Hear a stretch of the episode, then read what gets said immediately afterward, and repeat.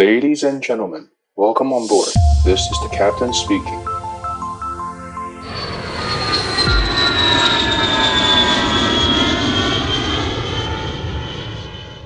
Hello，大家好，我是可乐教官，又见面啦。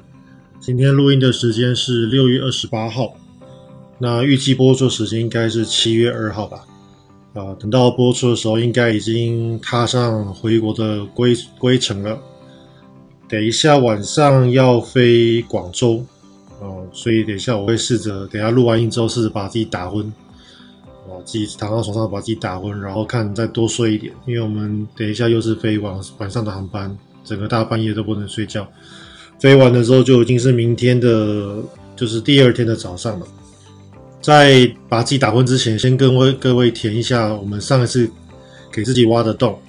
第一个就是上次我们讲到说要跟大家分享那个我们的飞行员的飞行包包里面有什么东西嘛。那我现在先打开一下我的包包看一下哈，然后跟各位分享。OK，呃，我们一般飞行包包来说，里面会装的几个重要的东西，一定要带的东西。第一个就是我们的飞行执照跟护照。那飞行执照的话，它通常会看各个国家的规定，像如果是美国的话，就是一张绿色卡片。那如果像呃有些国家的话是那种纸本的，像一本书一样的，像一本那个好像护照一样的一本书，然后底下可以填很多啊、呃，你可能有呃，就是我们叫 recurrent，我们有曾经呃复训过的一些记录这样子。那除了这个执照以外呢，它一定会搭配一个东西叫 medical，就是我们的。呃，每一年的体检证，那这个体检证也蛮好的。这个体检证的话，在大部分的国家是四十岁以前的话是每一年检查一次，然后四十岁以后的话呢，就是变成每半年要检查一次，然后年纪再更大的话，就变成是每每三个月检查一次。所以这个会根根据你的年龄不同，然后你的检查的那个频率也会变得比较频繁一点。我们的证照，然后我们的 medical，然后我们的护照。这个是必备的。那另外，我们台湾飞行的话，还会多一个就是台胞证，因为我们如果要飞大陆的话，基本上是使用台胞证。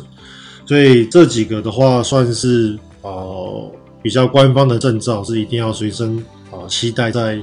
呃飞行包包里面的。所以基本上我是绝对不会把这个东西从飞行包包的某一个特定的夹层拿出来，它一定会留在那个包包里面。那除了这些证件以外呢，还有一个额外的证件需要搭配的。我们之前有跟各位讲过，就是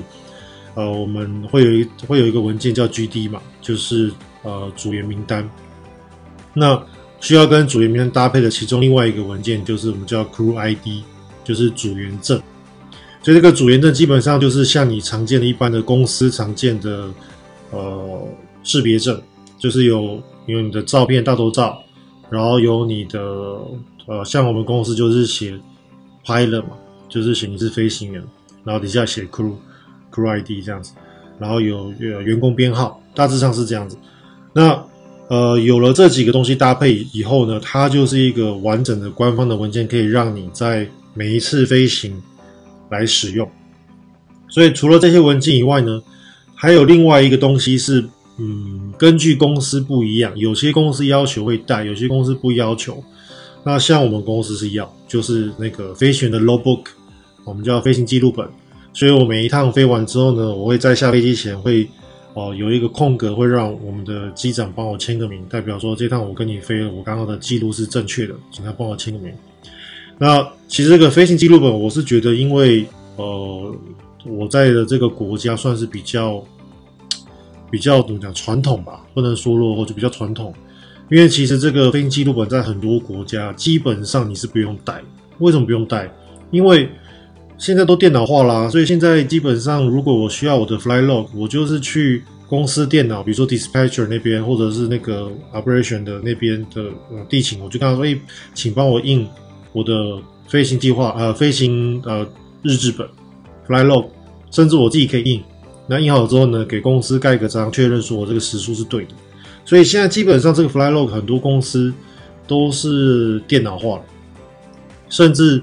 有些 personal flight log 现在都在 iPad 上都有 APP，那你这个 iPad APP 跟 iPhone APP 其实是联动的，所以其实现在是非常非常的 非常的先进了。那我们现在还在用这个纸本呢，其实我也是觉得，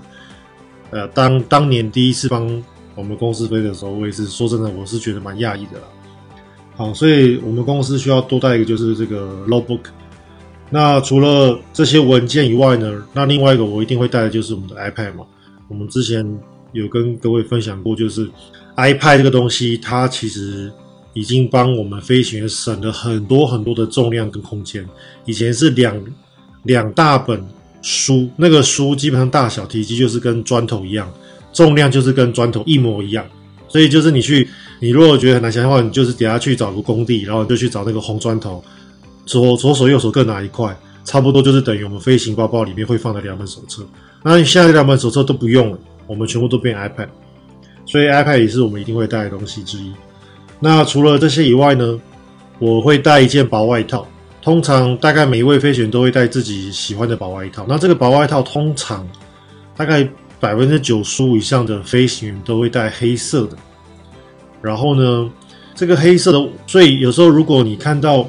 呃，在家那个在比如说商务舱或者是比较好的座位上面坐的一个下半身穿西服的人，但是上半身穿便服外套的人，那那个那个人大概有可能八成九成可能是飞行员，因为通常很少人会下面就是全身搭西服，但是只穿一个便服外套嘛。但是这种会这种混搭风，奇怪的混搭风，大概就是只有飞行员会这样做。有时候我们坐在客舱里面，为了要遮掩自己的身份，我们就会穿便服外套。那当然，另外像我们公司，哦、是属于 LCC 嘛 locos Carrier 联航。那我们联航的话，基本上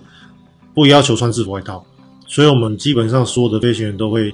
呃，自己带自己的飞行夹，就是我刚刚讲的便服外套。那我们可能在驾驶舱里面，我们会把空调开冷一点，会比较舒服，然后我们就会穿着这个哦、呃、飞行夹克这样子。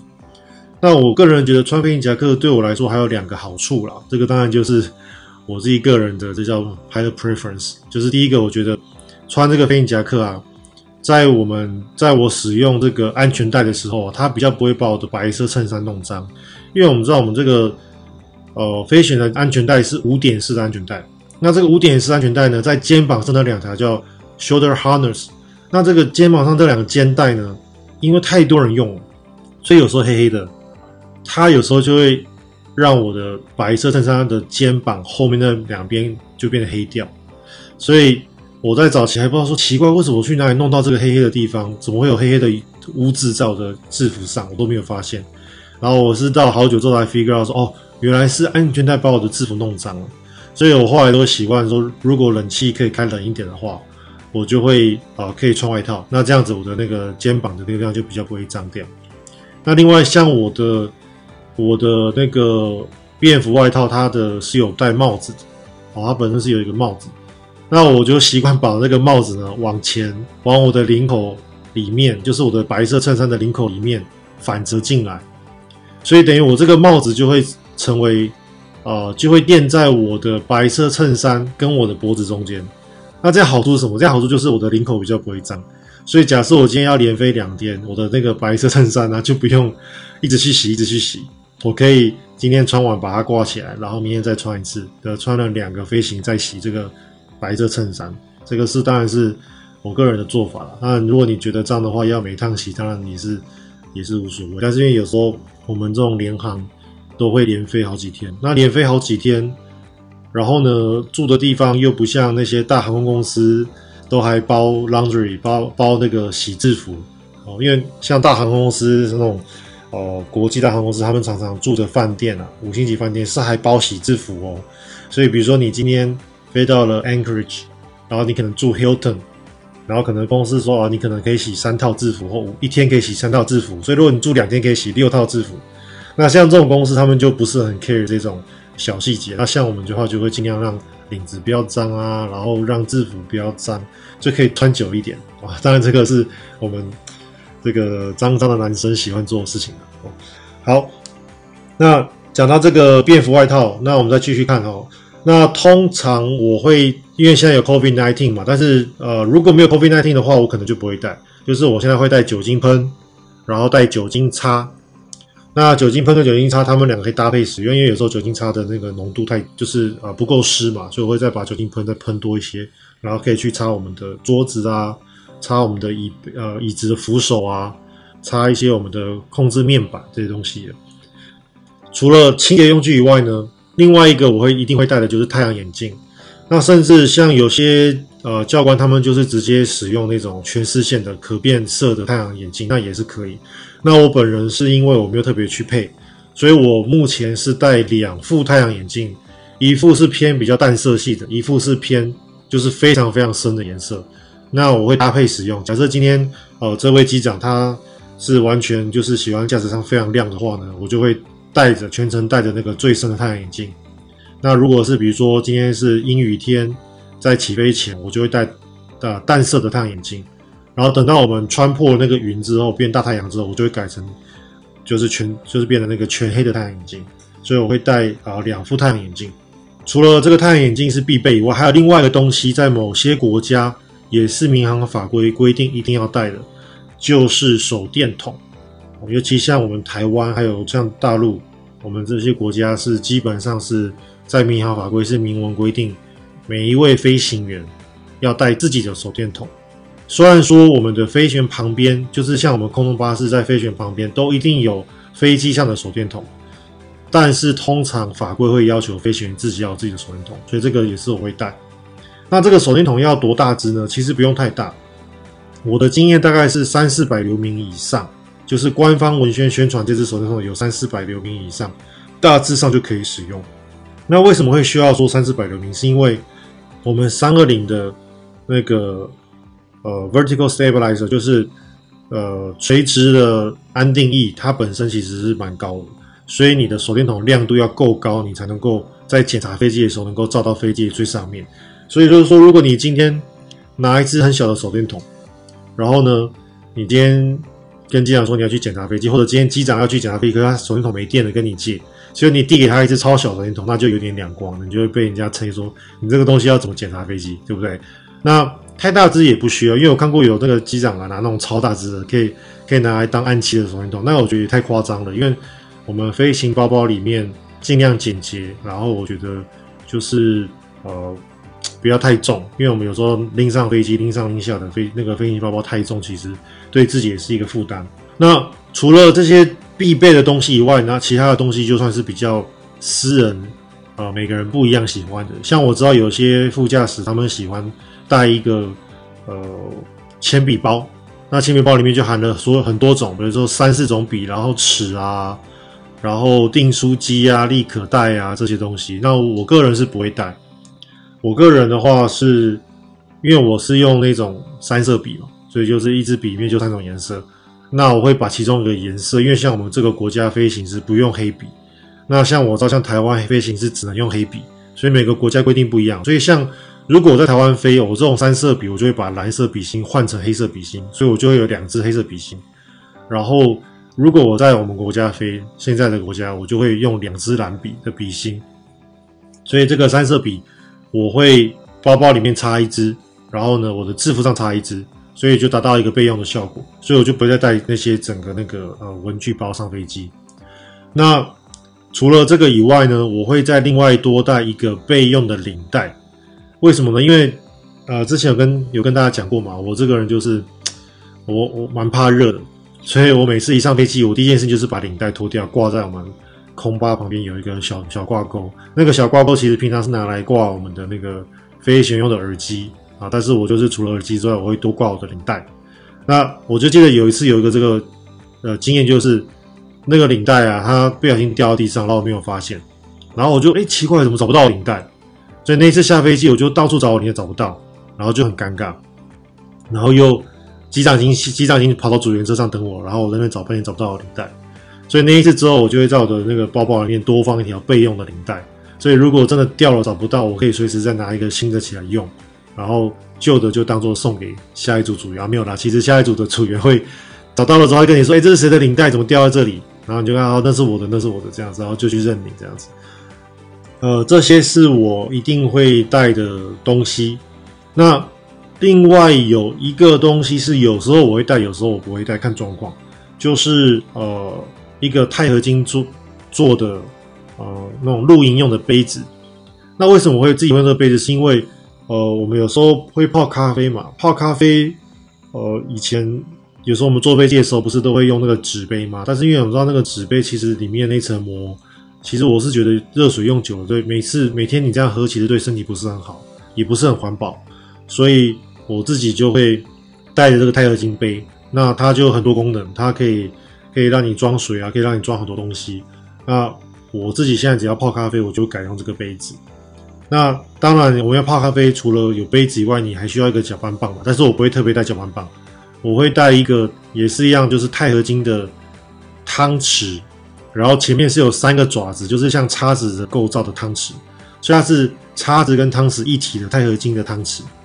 那这个汤匙就是你也可以拿来当搅拌棒，你也可以拿来吃便当，你也可以拿来做很多事情。所以我觉得，呃，这个是蛮值得每天带的小东西。那除了这些小物以外，我会另外带多带一副备用的耳塞，然后呢，带一个呃提神用的呃 mint。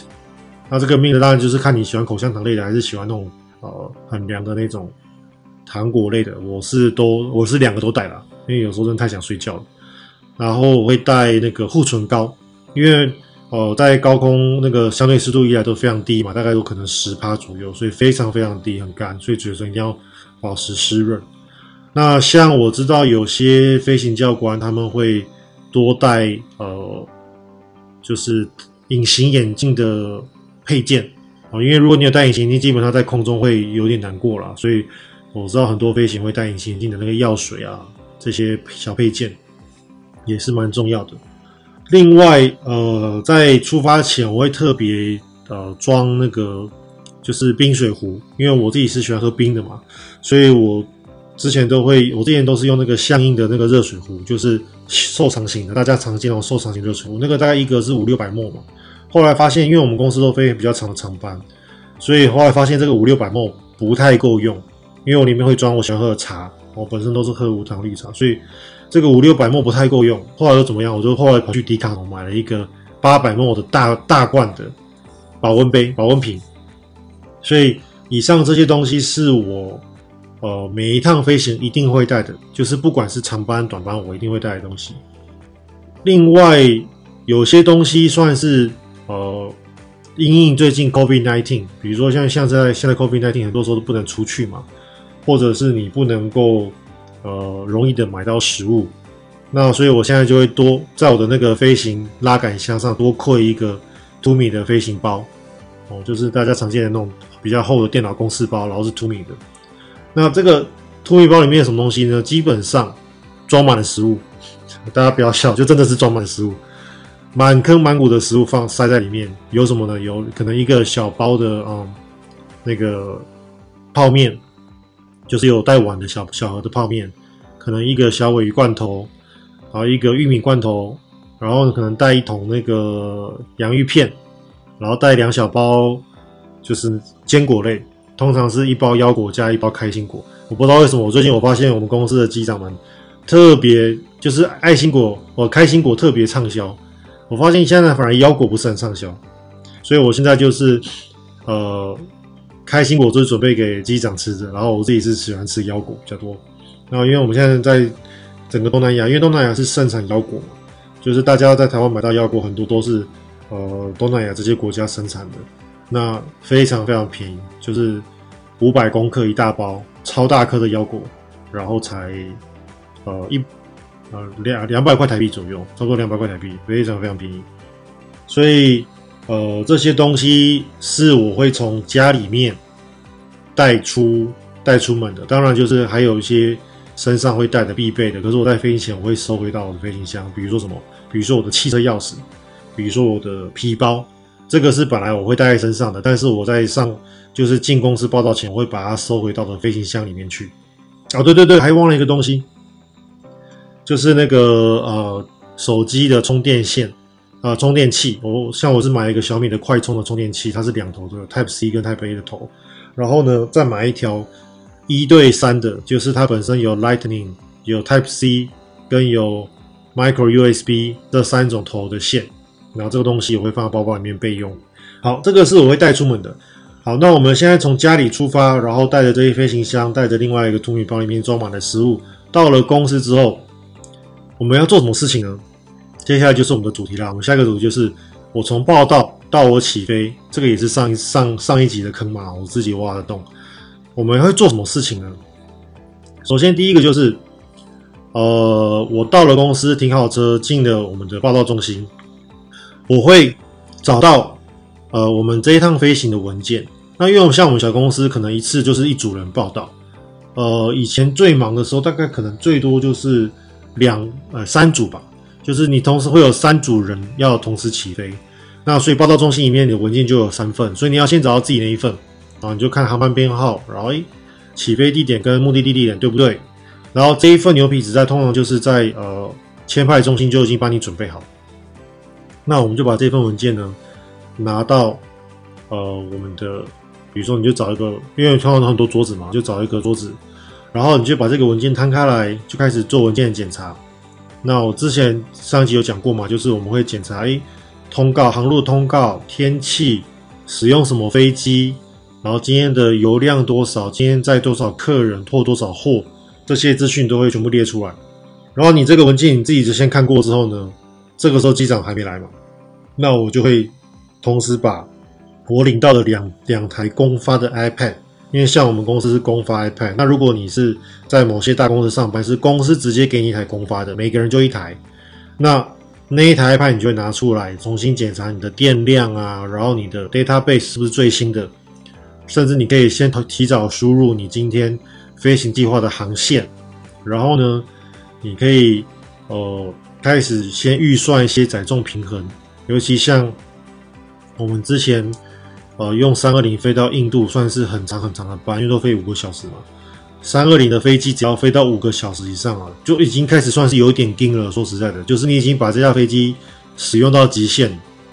所以我们之前就常常就是可能某一条跑道，不好意思，你无法飞，飞不起来。为什么？因为你太重了。那所以像这个东西，我们就可以先预算。那为什么可以预算？是因为这个飞机可能前一班是从别的国家拉货。回来我们这边，我们只是做技术降落，我们只是重新加油，加完油之后重新飞印度。那这个货你是在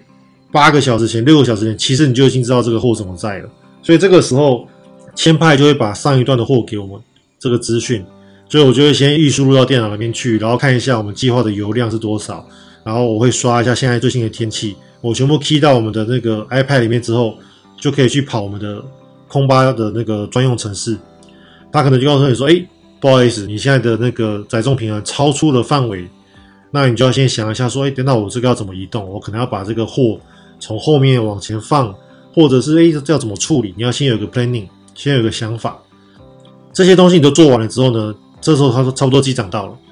机长到了，他也会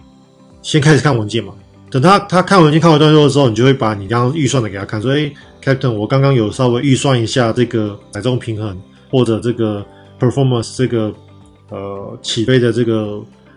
跑道数据，结果发现这个有问题，可能超出了 CG 或者飞不起来。请问，请问长官你想怎么做？哦，这个让他决定嘛。但是我们至少让他知道说有这件事情，不要我们两个人都到了飞机上之后，因为通常机长不会想那么细。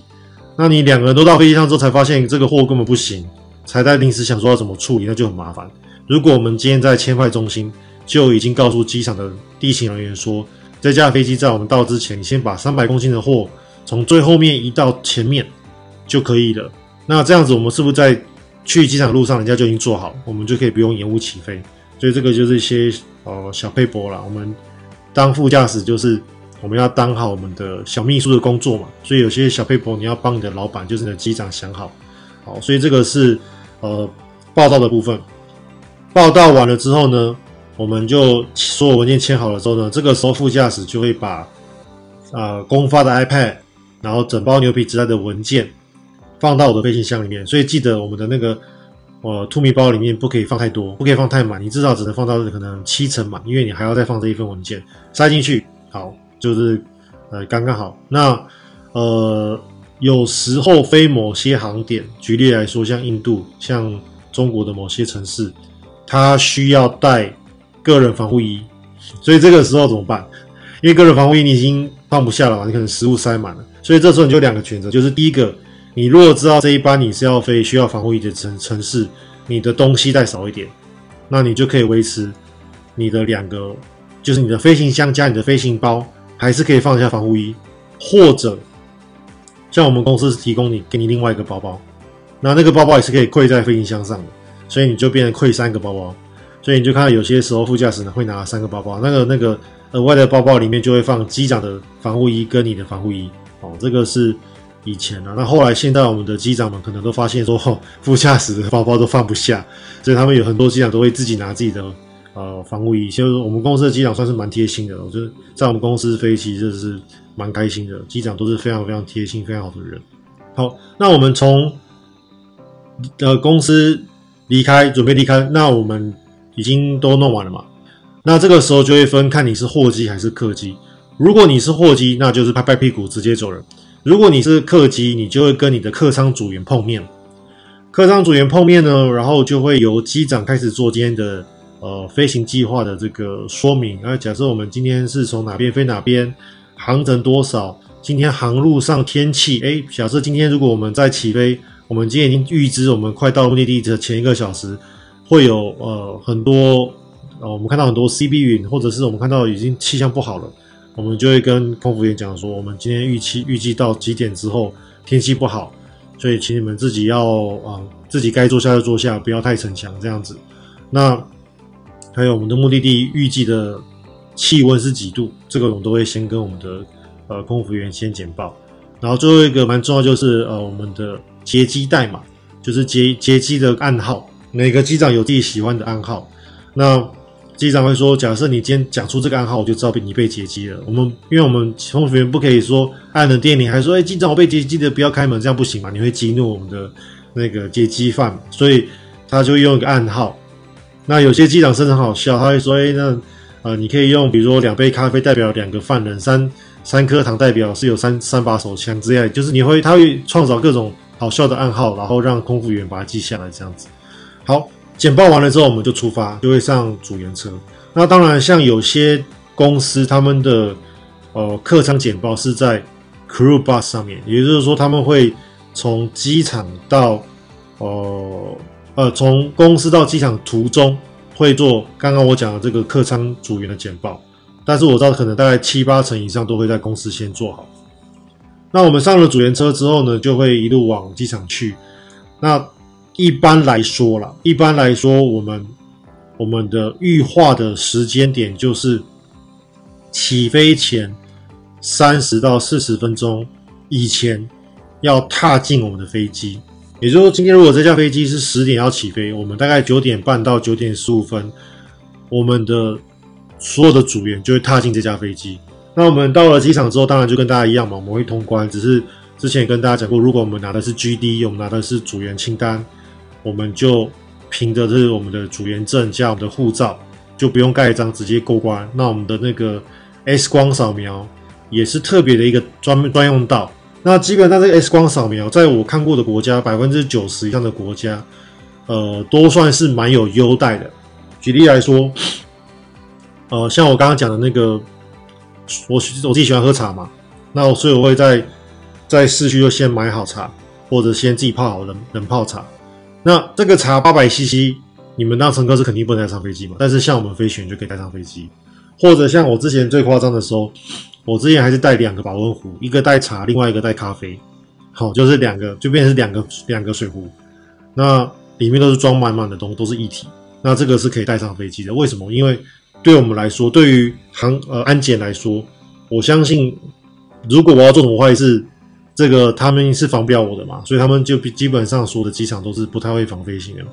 我们可以说是就是这架飞机安全的最后守护者，所以我相信他们也没什么好防我们。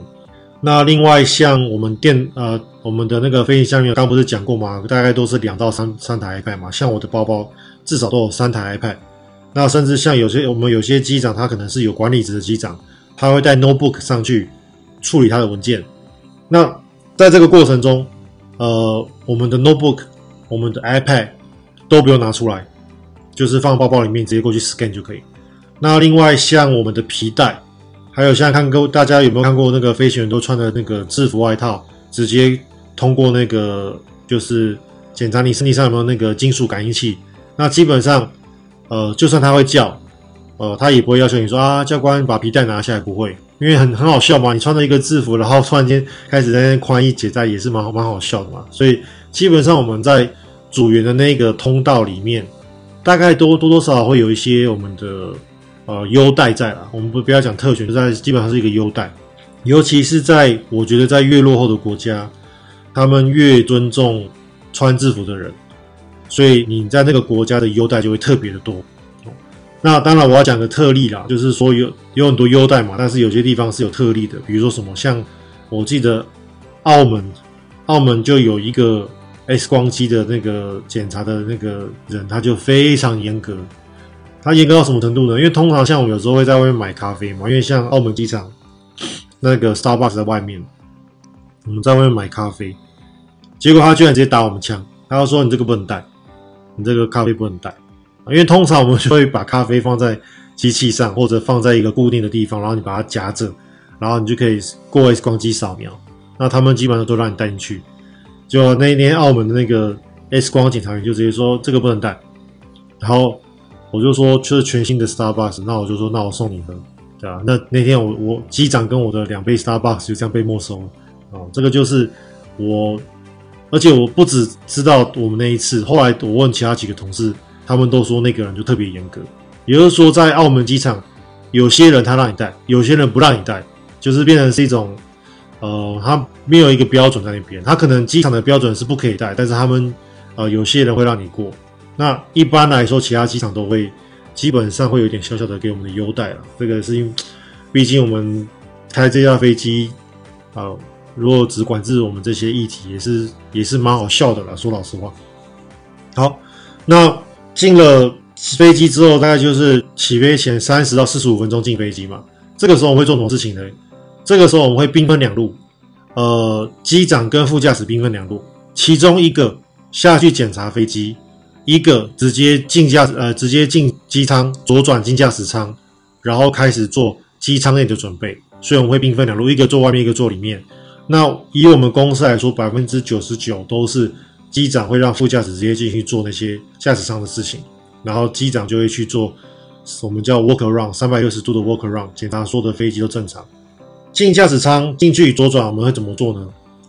第一件事情就是我们会先把我们的飞行呃箱放好，按照自己的喜欢的方式放好。放好之后，以我个人来说，我就会先。进下进驾驶舱之后，我会先看左边，我们的三二零的那个有一个衣帽间，然后我们公司的那个很多文件就放在衣帽间那边。我会先检查这架飞机的文件。这架飞机有什么文件可以检查呢？比如说这架飞机的呃注册文件有没有齐全，适航证明有没有在那个期限内，保险有没有，噪音管制的这个单子有没有，然后呢？呃，公司的营运许可有没有？这些东西都是属于你要检查的呃范围。那另外再看我们的那个机务有没有之前有一些呃飞机的故障，它把它签放在呃那个就是使用特别的方法把它签放，那我们会先去检查一下。我看完了之后就会先放回去，然后我的下一步就会检查所有的紧急配备，在驾驶舱里面的紧急配备包含什么？包含以我们三个人来说。在我们机长的头上跟副驾驶头上有两个小格子，那个格子里面有那个麻绳，是可以让我们丢出窗户，然后你可以爬那个麻绳。但其实要是我啦，如果真的是着火，我会直接跳下去，因为三二零其实并没有到那么的高，它有一点高，但是没有那么夸张。所以你如果你双手握着那个你的窗框边缘，然后这样跳下去，应该是顶多扭到扭到脚，我是觉得应该是还好。两个麻绳。然后呢，我会打开两个椅子后面的一个小隔板，那个隔板里面放的是啊、呃、救生衣。然后呢，根据飞机不同，有的是在右边，有的在左边，是要检查我们的灭火器，然后一把斧头。然后呢，像我们公司还有包含，比如说呃防烟面罩，然后还包含那个呃防火的手套，这些东西要检查。这些东西弄完之后呢，我会把我的个人的耳机啊，我刚刚忘记讲那个我们的飞行包里面有我的耳机，因为这个东西不是每个人都有，像我是有。那我知道很多飞行员是用自己的耳机，呃，是用那个公司耳机。那我会把我个人耳机把线装好，然后把那个耳机插在呃插在那个飞机的飞行员的像我们坐右边的话，就是在右边的肩膀上面，窗户上面有一个那个插耳机的洞，啊，把这个耳机插好。然后呢，这个时候我会拿出酒精跟酒精擦、酒精喷，然后开始消毒我会碰到的地方。那这个当然是现在新冠肺炎的程序。那在新冠肺炎以前，我是没有这样做。新冠肺炎以前的话，我可能就是拿一个公司的湿纸巾，然后就把那个你会摸到的地方擦一擦，然后我就会把我的领带卸下来，挂在我刚刚讲的耳机的那个地方。好，这些都弄完了之后呢，我就会坐进我的座位右边。然后这个时候我要做第一件事情就是调整所有的适当的亮，就是那个灯光的控制。那灯光的控制有分。我们的中央仪表，还有前面的面板，还有上面的面板，这些地方的灯你都要把它调到一个适当的呃，根据当时你是白天、晚上还是黄昏，你要调到一个适当的一个亮度，让你可以看到所有的状况。哦，对对对，还有一件事情跟我忘了讲，在坐进椅子之前，我会先看那些所有的继电器有没有跳出脱开的状况。那如果这些 CB Circuit Breaker 都是正常，我就会坐进驾驶舱，那坐进我的右座。坐进右座之后呢，基本上大概就没有什么机会再爬起来了啊，基本上是没有什么机会爬起来。这个时候我就会拿出我刚刚的那个牛皮纸袋，然后还有我们的 iPad，把一台 iPad 放在机长那边去，然后一台我就一台我就拿出来用。我会根据我的 iPad 开始设定飞行电脑。通常你大概设定到一半，机长就会进来，就是他的底下的那个 Walk Around 360就检查完了就进来，然后你们两个他就会。机长就会处理他那一部分的文件，因为机长他自己有很多文件要处理，比如说他要写这个呃，我们叫 technical technical logbook，就是呃这架飞机的这个维护记录本，他要跟前面的飞行员做一些呃记录上的交接，比如说他今天是从呃什么时候开始飞，然后的机油油量、汽油油量，这个他都要填写。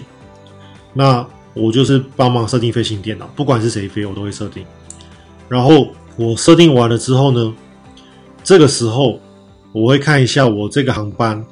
呃，是有没有空服员。如果是乘客的航班有空服员，我就不用再去后面拿那些东西，哦，拿一些 supply，比如说什么 supply，哦，瓶装水、垃圾袋跟湿纸巾，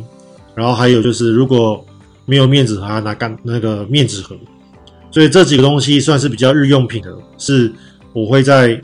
呃，全部都设完、设定完之后呢，我会起身到后面去拿。那如果是有空服员，他们他们会帮我拿。呃，这些东西就会我们大概就是飞行员，大家都是有约定俗成的。这个其实是没有公司没有规定。那基本上我们就是把湿纸巾放在呃手刹车的右边哦，因为我们手刹车是在中央扶手最后面嘛。那我们右边有一个小印表机，那边有地那个那边有个小空间，你可以把那个湿纸巾塞那边。然后呢，面纸盒一人一盒，如果你那边还有，那我这边没有，那我就拿一盒。如果你也没有，拿两盒。然后呢，垃圾袋通常会挂在啊、椅子上，会挂在那个椅子把手上。但是说这件事也是好笑，垃圾袋居然被哦，就是我们公司被中国的那个民航局机车过，所以。后来我们公司就是有一个小规定啊，但是就是没有写在纸上，就是我们的总机师都希望我们就是说，当你落地之后呢，请你赶快把这个垃圾袋收起来丢掉哦，不要让那些民航局的 inspector 那些官员上来找茬，因为那些官员上来，如果你全部都完备，我刚刚讲的那些飞行文件、防火设备、你的个人证件全部都完备，他没得挑，他一定要挑一些，他一定要挑一些缺点嘛，就想啊，你有垃圾袋不整齐啊。所以后来我们就说好，你要这样挑我，那我就把这个袋我也把它收起来，我让你挑不到这个毛病。所以这个东西是呃飞机上没有的配备，但是我们会通常每一家公司都是会这样做，那个垃圾袋都会挂在椅子的把手上，方便丢垃圾。OK，那飞行电脑设定好了之后呢，这个时候机长就会可能在办公室就决定好今天是谁飞。那如果他没有决定，他就会在这个时候跟你说：“啊，这一趟你啊，我飞去，你飞回。”那他飞去的话，机长就开始做呃起飞前简报。哦，他会根据我们的空中巴士的手册上的特定的流程，我们会从这架飞机的现况，比如说我们今天飞哪一架飞机，因为像我们公司混搭风嘛，有三二一、三二零，之前还有三一九。那我们的引擎也有两种形式，像有些公司引擎有三种，有呃，我们叫 CEO，就是 Current Engine Option，就是可能有 IE 或者是 CFM。那 Neo 的引擎也有分，所以有些公司三种引擎，像我们公司两种引擎，那我们就会先简报说，我们今天是飞什么飞机啊？那今天这架飞机是用什么引擎？然后它的呃飞机的机械的状态是完全完美的，还是它有些状况？然后我们就会这样去按照它的既定程序做个简报。全部简报完，大概这个简报大概三五分钟，看看每个人的那个喜好。全部弄完，大概这个时候离距离起飞大概就还剩大概二十分钟。那在这个简报的过程，有时候我们会直接跟空服员说：“哎，那个如果你要上课，你直接上课，不用跟我们讲，我们一边做简报，你一边上课这样子。”然后我们就开始上乘客。然后我们简报好了之后呢，我们就会可能会要一个呃飞行许可、航路许可。那一般这个航路许可其实是公司就会帮你先在你离开公司前就会先申请好。所以这个是纸本上申请好的，那但是我们到了机场之后，我们会再跟航管人员确认说，你有收到我们这个飞行计划，然后呢，你也许可我们这样飞。那通常这个计划会跟纸本上的一模一样，但是我们需要做一些无线的沟通跟附送。搞定了之后呢，大概这个时候后面也都是弄完了，底下也加好油了，工程师也把这个油单拿上来给我们了，那我们就会呃准备。呃，跟空服员说，哎，你可以关门啦。好，那关门了，测空桥，我们就可以申请后退。所以这个是从我们飞行报到一直到起飞前的工作。所以这为什么我们这个工作可能百分之九十九的百分之九十到九十九的这个事情都是在起飞前就准备好了？因为起飞后，说实在的，我们是期望我们的整段整段航程就是跟我们心里面想的。planning 的事情这样去走，所以飞行员是很喜欢在事前就做好完整的准备工作跟你的规划。我们我们不太喜欢有遇到突发状况，当然突发状况我们一定是练习过嘛，我们一定在模拟机上练习过。只是说我们不喜欢在 regular flight、normal flight 上面还会你都不准备，然后你就是到了目的地才发现说啊，怎么天气那么差？我们不会这样子，我们一定是早就知道说啊，到了目的地可能天气不好，我们已经心里面就已经先想好。等一下的 planning 是什么？这个是我们的一些工作上的习惯。OK，那我觉得今天呃分享到这边，那跟大家分享了飞行包包，然后我们的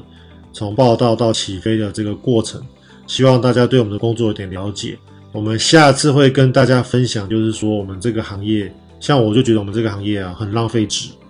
是一个非常非常浪费的一个行业。我晚点呃就是等到下一次再跟大家分享。那就在这边祝大家，呃，防疫新生活，好，大家要好好的，呃，注意个人的卫生，记得戴口罩，常洗手。然后呢，如果你觉得真的闷在家里受不了，你可以开车去外面绕绕，但是不要跟大家群聚，哦，尽量避免群聚的状况。因为我知道，啊、目前可能已经大家已经有点 fatigue。我在嗯、一个多月前就已经跟大家讲了嘛，这个防疫生活到后面你一定会 fatigue，但是记得。偶尔还是提醒自己说，我真的不可以太太恢复原本的生活，还是要非常的小心啊。好了，那就这样子喽。哦，对，最后我要呼吁一下政府，能不能不要再土地厂商了？我那个 PCR 的这个检测啊，到现在还是六千到七千，会太贵了。因为现在全世界各国这个 PCR 检测很少超过两三千块的，像大陆才几百块。你这个每每一个检测都要六千七千，我觉得这个东西根本就是赚很大吧？你看。赚到现在，连那个妇产科啊，妇产科那个核心医院啊，都开始来做 PCR 检测了，你就知道这个多好赚。所以我觉得，哎，这个东西我会这样 complain，也是因为，也是因为我自己是常检测嘛，每次花个六七千块，我也是受不了。好啦，那就记得，如果你有想听什么主题的话，请欢迎到我们的苹果 Podcast 里面去留言，留言给我们，你想要听什么主题？那记得要给我们五星好评。谢谢，下次再见，拜拜。